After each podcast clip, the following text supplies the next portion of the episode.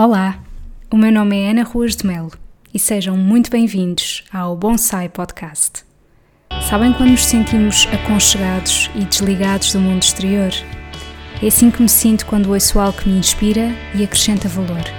Se vos conseguir transmitir as boas energias que por aqui vão fluir, então cumpri o meu objetivo.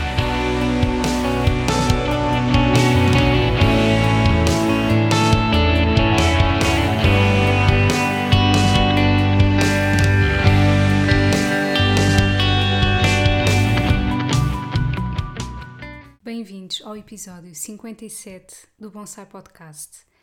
Nada mais bonito do que começar este episódio quando são 18 e 18 e vou-vos passar a explicar porquê. Este episódio também é muito pessoal. Eu já tinha gravado um episódio muito pessoal que foi o número 8 sobre a minha experiência pessoal com o poder da intenção e. E é curioso como sempre que eu decido gravar algo pessoal, existe sempre algum algarismo ou algum número que me diz muito. Eu, nesse episódio, que se vocês não vão ouvir, convido-vos a ouvirem se tiverem curiosidade, falei na minha ligação com o número 18 e com o algarismo 8. Há muitas coisas na minha vida que são 18, a começar pelo meu aniversário, que é no dia 18 de agosto e, portanto, mês 8. 2018 foi um ano muito importante para mim. A minha cédula profissional tem o número 18 e portanto, hoje que decido gravar um episódio também bastante pessoal, olho para o relógio e vejo que no exato momento em que o ponho para começar a gravar são 18 e 18. Portanto, não venham dizer que estas coisas não existem. É óbvio que eu quero já alertar isto no início do episódio que vale o que vale, não é? Nós não temos todos que acreditar nas mesmas coisas, mas eu acho que até é bastante bonito acreditar neste tipo de coisas. Um, porque sentimos que estamos a ser guiados de alguma maneira. E, e, eu acho que para quem tem fé, seja lá em quem for, não é? Seja em Deus, seja no universo, seja de outra forma qualquer, porque há muitas formas de nós termos fé. Eu acho que é muito bom ter fé. E houve uma vez que eu ouvi uma pessoa dizer que tem muita pena de não ter fé, porque acha que nos momentos mais difíceis, para quem tem fé, as coisas são um bocadinho mais suportáveis, porque existe uma espécie de esperança, não é? Em, existe alguém em quem nós podemos um, pedir, alguém a quem podemos pedir ajuda. E isso de facto ajuda bastante. Então, o que é que eu preparei para o episódio de hoje? Eu recentemente partilhei nas redes sociais que comunicar para mim é algo fácil, porque só tenho que ser eu própria. E eu tenho vindo a ter cada vez mais confirmação de que realmente isto é algo necessário para mim. Porquê?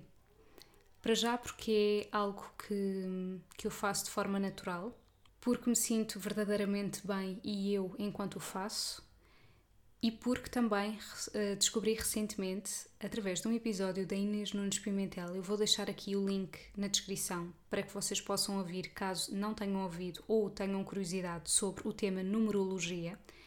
Eu fiz a numerologia do meu nome e deu que a minha personalidade é de comunicação. Portanto, o algarismo que me deu foi o algarismo 3, que tem a ver com a comunicação. Portanto, geralmente são pessoas criativas, pessoas que precisam de exprimir-se, que pode ser das mais, mais, variadas formas. Pode ser através da pintura, como pode ser através da escrita, um, através de falar. Portanto, são pessoas que precisam realmente de comunicar e que isso lhes é inato e faz todo o sentido. Poderão dizer ah, mas isso é uma coincidência, talvez ou não, mas realmente o que eu acho que é mais importante é aquilo que eu sinto. E eu sinto que comunicar é algo que eu preciso muito. Mas, tal como eu partilhei nesse post recentemente nas minhas redes sociais, não foi muito fácil até eu ter chegado aqui a criar um podcast. Ou seja, eu sempre tive facilidade em comunicar, sempre foi uma, uma coisa que eu gostasse de fazer, mas fazê-lo para o mundo, fazê-lo para pessoas que eu nem sequer sei uh, quem são, que me estão a ouvir, é um passo já bastante grande, não é? E eu tenho orgulho em ter dado este passo, porque parecia uma coisa assim, um bicho de sete cabeças, mas eu lembro-me perfeitamente que antes de eu criar o podcast, eu não conseguia pensar noutra coisa senão nisto. Ou seja, eu senti mesmo um forte chamamento que eu tinha que fazer isto. E é muito bom quando nós fazemos sem, sem nenhuma intenção de ter um retorno, mas ainda assim esse retorno vem. Porque nós estamos a ser genuínos e eu acredito muito nisto. E eu estou realmente a ser genuína quando gravo para vocês. E então eu queria começar por partilhar isto e queria vos dizer que há determinados episódios que eu gosto imenso de gravar e que eu sei que muitas pessoas também gostam, que é os certos de livros que me marcaram, mas eu hoje decidi fazer uma coisa um bocadinho diferente.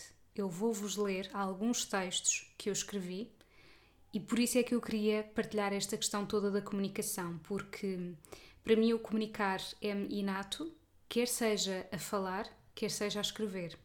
E eu sempre escrevi muito, para mim, única e exclusivamente.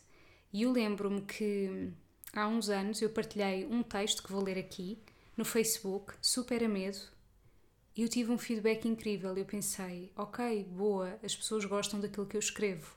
Aproveito para partilhar que eu também tenho um livro que se chama Mudanças e Atitudes de uma Nutricionista, que eu publiquei em 2017 e cujo feedback também foi muito bom e eu fico muito contente.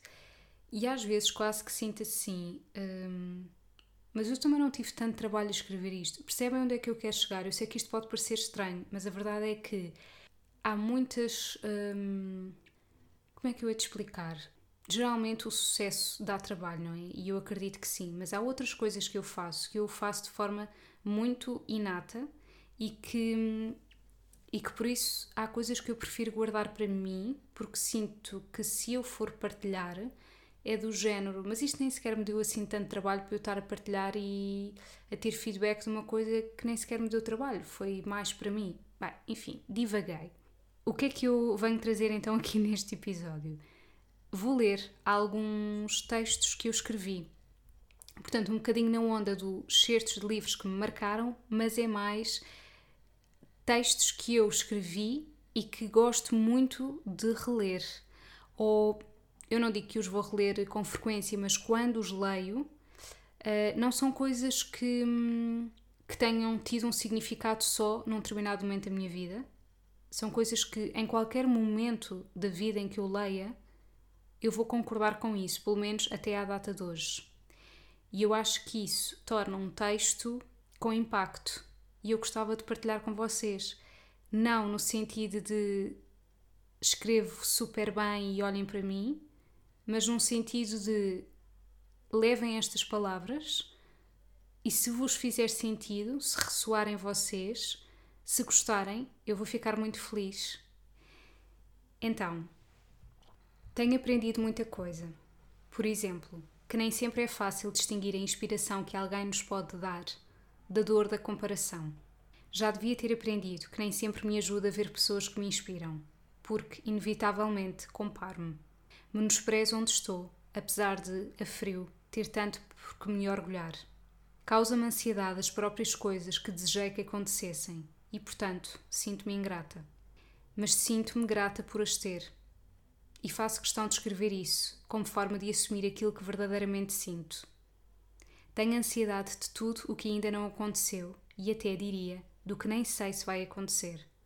Racionalmente sei que isso me tira ao momento presente e é uma pena. Muito da minha ansiedade é fruto de expectativas. Muito da minha ansiedade é resultado do uso das redes sociais. Mas preciso delas.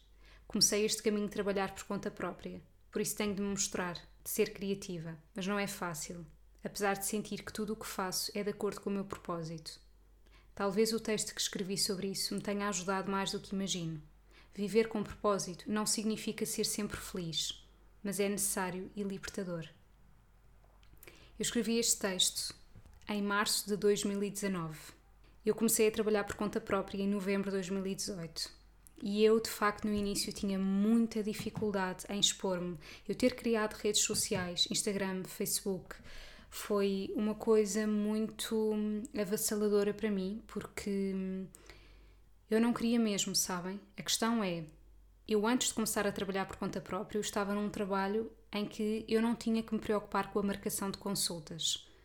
A partir do momento em que eu começo a trabalhar por conta própria, se não for eu a mostrar-me, ninguém ia reparar em mim. Apesar de existir o passo à palavra, eu sabia que não ia ser suficiente. E aquilo que eu vos posso dizer é que hoje em dia é-me muito mais fácil estar nas redes sociais, também porque aprendi que hum, todos nós somos diferentes e por isso todos nós podemos ter algo a dizer e algo para contribuir. E eu acho que era um bocadinho essa essa noção que eu não tinha, ou seja, eu achava que ia ser só mais uma. O que é que eu tenho para dizer ao mundo se já há tantos nutricionistas a terem redes sociais? Eu vou ser só mais uma. E então eu tive sempre em mente de não, eu tenho que fazer diferente. E essa pressão do eu tenho que fazer diferente fez com que eu tivesse medo de publicar coisas.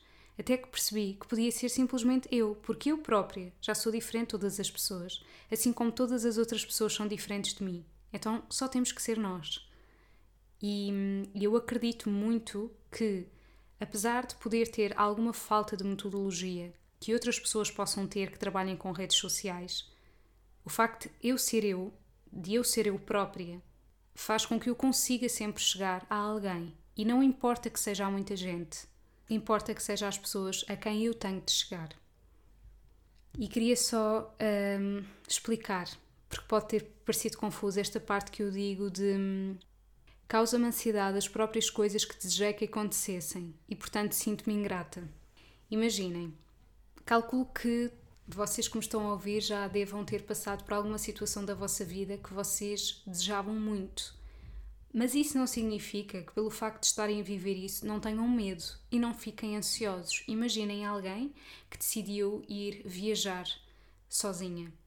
Eu acredito que e portanto que vá para o desconhecido e etc. Eu acredito que apesar disso poder ter sido uma coisa que a pessoa desejava muito, existe alguma ansiedade nisso, existe algum medo, não é? O facto de nós estarmos a viver as coisas que mais gostávamos não significa que não faça sentido não termos medo de as viver efetivamente.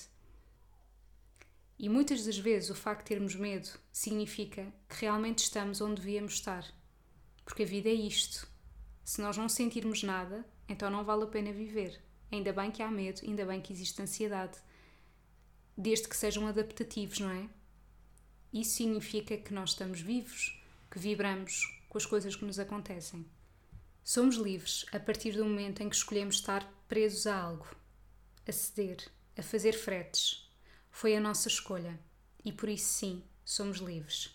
Tal como somos livres de escolher não fazer nada disso. Somos livres para querer estar sós, para dizer não para não atender aquele telefonema. Tudo se resume a uma escolha. Isto é um tema que eu falo muito com uma amiga minha, que é esta questão do de facto nós no fundo não somos livres e eu hoje em dia defendo isto e eu escrevi isto também em 2019. Eu acho que existe aqui muitas formas de interpretarmos. Por um lado, concordo com aquilo que eu escrevi. Eu sou livre porque em última instância fui eu que escolhi por exemplo, atender aquele telefonema que não, não me apetecia atender. Se eu escolhi atender aquele telefonema que não me apetecia, eu sou livre, porque eu tomei esta decisão. Por outro lado, eu acho que esta questão da liberdade é muito frágil, porque no fundo, até que ponto é que nós somos realmente livres? Eu acho que nós não somos 100% livres. E por um lado, é necessário que não não sejamos ou que não possamos ser porque se todos nós fizéssemos simplesmente aquilo que nos apetecia, nós não podíamos viver no mundo em que vivemos. E eu acho que o grande problema de muitas coisas que acontecem no mundo é as pessoas acharem que realmente são 100% livres e que, portanto, basta fazerem aquilo que realmente lhes apetece, que não há consequências, que não estamos a afetar a vida dos outros e etc. Portanto, isto dava pano para mangas. Eu acho que vocês sabem que eu adoro filosofar. Aliás, filosofia era das minhas disciplinas favoritas no secundário. E acho que se percebe porquê. Eu acho que isto era um, um tema que dava pano para mangas. São os defeitos que tornam as coisas reais. Quantas vezes nos queixamos daquilo que nos mostra que estamos vivos? Eu gosto imenso de ler esta simples pergunta que eu escrevi já nem sei quanto, que eu nem pus aqui a data. E é verdade, quantas vezes nós nos queixamos, ai, tenho uma dor aqui, ai, dói-me isto, ou ai, estou ansiosa, ou ai, tenho medo, ou... e ao fim e ao cabo, isso é tudo aquilo que nos está a provar que estamos vivos. Há sempre mais do que uma forma de olharmos para a mesma questão. Não devia pensar tanto, devia deixar as coisas ir. Mas e se? Não posso viver a vida como quem come um gelado sofregamente. Depois ele acaba e eu não senti nada. Só a emoção de o acabar. Não senti o sabor a chocolate misturado com avelã, não senti o crocante da bolacha, mas sentir demais cansa, porque acabamos por pensar que se calhar o chocolate ficava melhor com morango e fizemos mal em ter pedido com avelã. As coisas são tão simples e as pessoas tão complicadas. Eu penso muito, mas por um lado, ainda bem que penso muito, porque hum, eu acho que o grande problema não é uma pessoa pensar demasiado. O grande problema é a pessoa pensar tanto que fica paralisada e não consegue tomar decisões. E eu sinto que, apesar de eu pensar muito, não é por isso que eu não tomo decisões. Até me arrisco a dizer, é exatamente por eu pensar muito que consigo tomar decisões. De forma tranquila. Gostava de partilhar uma coisa convosco, que é há algumas pessoas ao meu redor que me dizem que hum, eu deveria ser hum, do género não é bem mais espontânea, mas imaginem, vamos numa viagem. Eu sou aquela pessoa que gosta de ter um roteiro, gosto de ter as coisas planeadas. E há muitas pessoas que alegam isso tira a magia do momento. Deves ir sem planos, tu deves uh, deixar fluir. E a verdade é que para mim, o ir sem planos não me faz sentido, porque isso significa que eu estou a perder a oportunidade de aproveitar o máximo que eu podia daquela viagem. Então, para mim, fazer um roteiro significa exatamente que eu vou ter mais possibilidade de aproveitar ao máximo. Porque as coisas, na minha perspectiva, não podem ser encaixadas uh, tudo preto no branco. Tu fluis, tu és organizada, tu precisas de um roteiro, tu deixas andar. As coisas não têm que ser assim. Eu acho que uma pessoa rígida é aquela que escreveu um plano em que diz às tantas horas temos que estar a sair deste sítio, àquela hora temos que estar a fazer isto, e se acontecer por acaso estarmos a vaguear pelas ruas de uma cidade e alguém disser bora por esta rua, vamos descobrir o que é que há aqui, e se a outra pessoa disser não, não, porque no roteiro não estava isto escrito, sim, acho que isto não é muito positivo, não é? A pessoa não se deixa levar por aquilo que a vida tem para lhe dar. Por outro lado, eu sou aquela pessoa que, apesar de ter um roteiro, bora lá aventurar-me por uma rua que eu até acho bonita e não estava nos planos. Ou bora lá, se calhar vamos lanchar a este sítio que não estava suposto, mas agradou-nos. Então, percebem o meu ponto? Eu acho que às vezes nós rotulamos as pessoas uh, de formas injustas porque é tudo muito isto ou aquilo, preto ou branco. E ainda bem que a vida não é assim. E na minha perspectiva, há sempre mais do que uma forma para nós podermos encarar estas coisas. E portanto, uma pessoa que seja organizada, metódica, que pense sobre as coisas, não é necessariamente uma pessoa rígida que não é capaz de ceder. É o meu ponto de vista. Quando somos crianças, não nos apercebemos muito bem do que é isto de viver. A nossa vida, seja lá o que isso for, resume-se à simplicidade. Na adolescência, a vida ganha outra dimensão. Tudo fica carregado de drama, passando rapidamente pela euforia. Achamos que dominamos o mundo, que nós é que estamos certos e que o resto dos comuns mortais está completamente errado. Porém, mais tarde ou mais cedo, vemos-nos embrulhados na vida de outras pessoas, nas suas histórias, nos seus dilemas. E torna-se difícil conseguirmos dissociar desse enredo. Quando damos por nós, já apanhamos o comboio da vida e vamos viajando sem perceber muito bem para onde. Durante essa viagem é como olharmos pela janela e não percebermos onde estamos. Perdemos-nos. Alguns dos nossos companheiros de viagem abandonam o comboio, sem sequer termos tido tempo de lhes dizer adeus. E entretanto chegam outros, que aprendemos a conhecer. O comboio vai seguindo pelos carris, ao sabor das nossas decisões. Não temos tempo para mandar pará-lo quando precisamos de refletir, e muitas vezes arrependemos-nos amargamente dos carris que escolhemos. Há aqueles que ficam o tempo todo a olhar para os vários caminhos que deixaram para trás, acabando por não conhecer os novos companheiros de viagem que chegam entretanto. Por outro lado, os que preferem olhar sempre em frente vão apreciando o que a viagem lhes traz e as várias paragens até chegar ao destino. E no meio de tudo isto, apesar das diferentes escolhas de vida, o que ambos têm em comum é a constatação de que perderam o que achavam ter descoberto o livro de instruções. Não existe. Não há como ensaiar a vida. Uma vez dentro do comboio, as portas fecham-se. A única opção que temos é escolher os carris, seja lá de que maneira for. E eu acho que me faz todo o sentido quando olho para isto, apesar de, de facto, eu considerar que hum, há muitas coisas que eu já escrevi e com as quais já não concordo, tal como eu vos disse aqui no início deste episódio, não é? Portanto, há coisas que tiveram um determinado tempo para acontecer e foram aquelas que eu estava a sentir naquele momento, mas isto eu acho que realmente é transversal. É isto. E vou terminar com este pequeno texto. Há dias em que a chuva diz, por som, aquilo que eu não sou capaz de dizer por palavras. Vem visitar-me de mansinho e leva consigo o que eu não fui capaz de expressar. Sai e quando chega à rua explode. E eu, através da janela, escuto tudo aquilo que queria ser capaz de dizer e não fui. Espero que vocês tenham gostado destes textos que eu escrevi e, e de ter partilhado convosco. Gostava muito de saber a vossa opinião, portanto, se puderem comentar, fazer-me chegar uma mensagem ou mesmo um e-mail, eu iria ficar muito contente. E eu não queria terminar o episódio sem. Uh, eu pensei o seguinte: isto é um momento para mim, ok? Portanto, é um momento em que eu me estou a permitir comunicar, que estou a permitir-me partilhar convosco coisas minhas e por isso também é um momento comigo própria. Para mim, um momento comigo própria também é fazer aquilo que me está a apetecer no momento e aquilo que me está a apetecer no momento é tirar duas cartas do The Ask Game, que eu já tinha falado aqui num outro episódio. O da Ask Game são várias cartas, honestamente eu já nem sei quantas, acho que são 200. Cada carta tem uma pergunta e nós podemos jogar sozinhos ou podemos jogar com outras pessoas. E eu gosto muito de jogar isto sozinha, então eu trouxe aqui duas cartas para o pé de mim, não sei quais são as perguntas, portanto isto vai ser totalmente em direto, tal como foi no outro episódio, e vou então tirar a primeira carta. Focas tendencialmente mais em problemas ou soluções? Dá exemplos.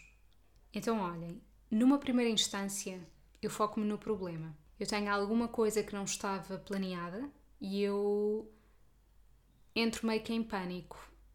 Mas depois sou uma pessoa que consegue encontrar uma solução.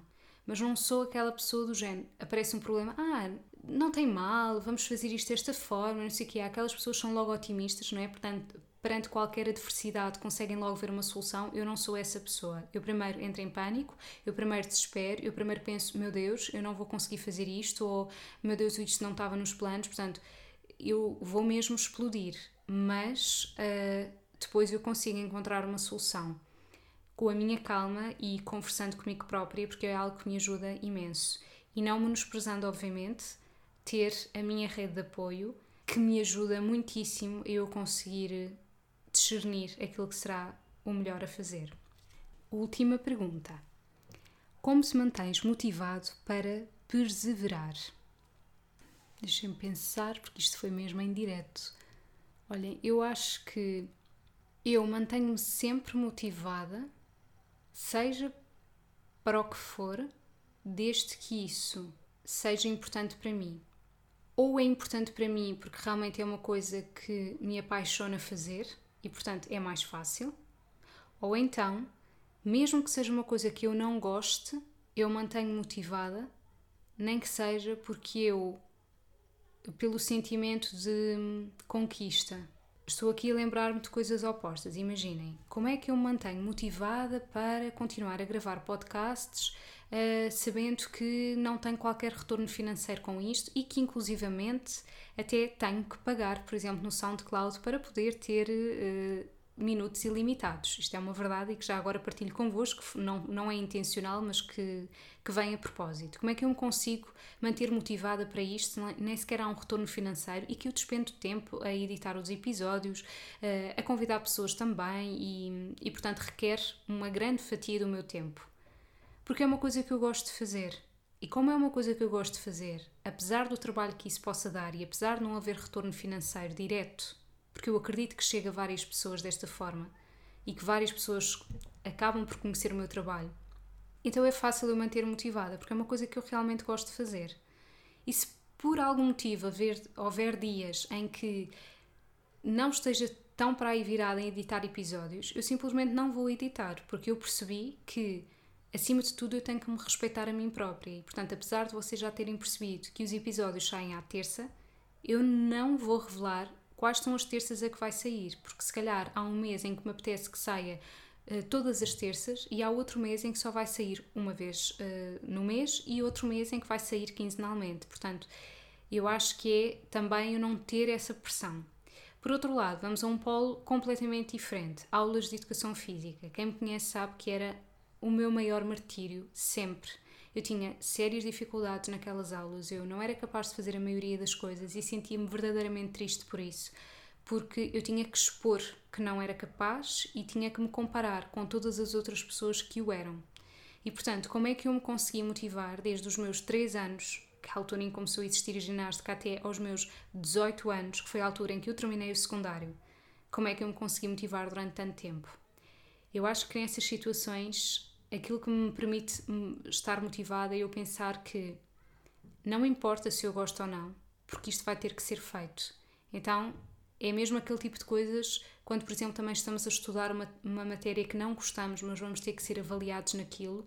Não vale a pena pensar que, ai, ah, eu não gosto disto, isto é uma seca e, ok, vai haver momentos de pausa e é importante desabafarmos sobre isso, não é? Por isso é que ter um bom grupo de amigos é ótimo, porque nós depois vamos partilhando estas coisas e, ai, ah, eu não gosto e que seca e não sei o quê e já conseguiste estudar e isto é muito importante, pelo menos para mim sempre foi, mas não vale a pena nós pensarmos que bom seria se eu não tivesse gostar isto, que bom não sei quê. Eu acho que aquilo que realmente motiva nessas situações é, bora, uh, já faltou mais, vamos embora. Uh, educação física, sim, eu não gosto, vou fazer aquilo que estiver ao meu alcance, eu não preciso nem tenho que ser boa em tudo e, portanto, bora lá.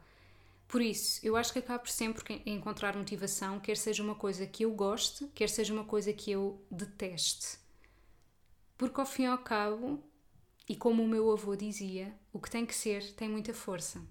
E portanto, eu acho que não há frase mais motivadora do que essa mesmo quando vocês estão perante algo que não gostam mesmo, mesmo que estejam a passar por uma fase desafiante, de nada serve pensarmos se isto não estivesse a acontecer era tão melhor. Era, sim, mas é o que está a acontecer, portanto não vale a pena pensar de outra forma. Bom, espero que vocês tenham gostado deste episódio. Foi um episódio assim mais pessoal. Para mim foi um momento para estar comigo própria e hum, e portanto fico à espera do vosso feedback. Muito obrigada por estarem desse lado, um grande beijinho e vemo-nos no próximo episódio. Obrigada por estarem desse lado. Acompanhem o meu trabalho no meu Facebook e Instagram com o nome anaruasmel.nutricionista e também no meu site www.anaruasmelnutricionista.pt. Podem inclusivamente subscrever a newsletter e ficarem a parte toda a inspiração que eu partilho todos os meses para quem acompanha o meu trabalho. Muito obrigada por estarem desse lado, um grande beijinho e vemo-nos no próximo episódio.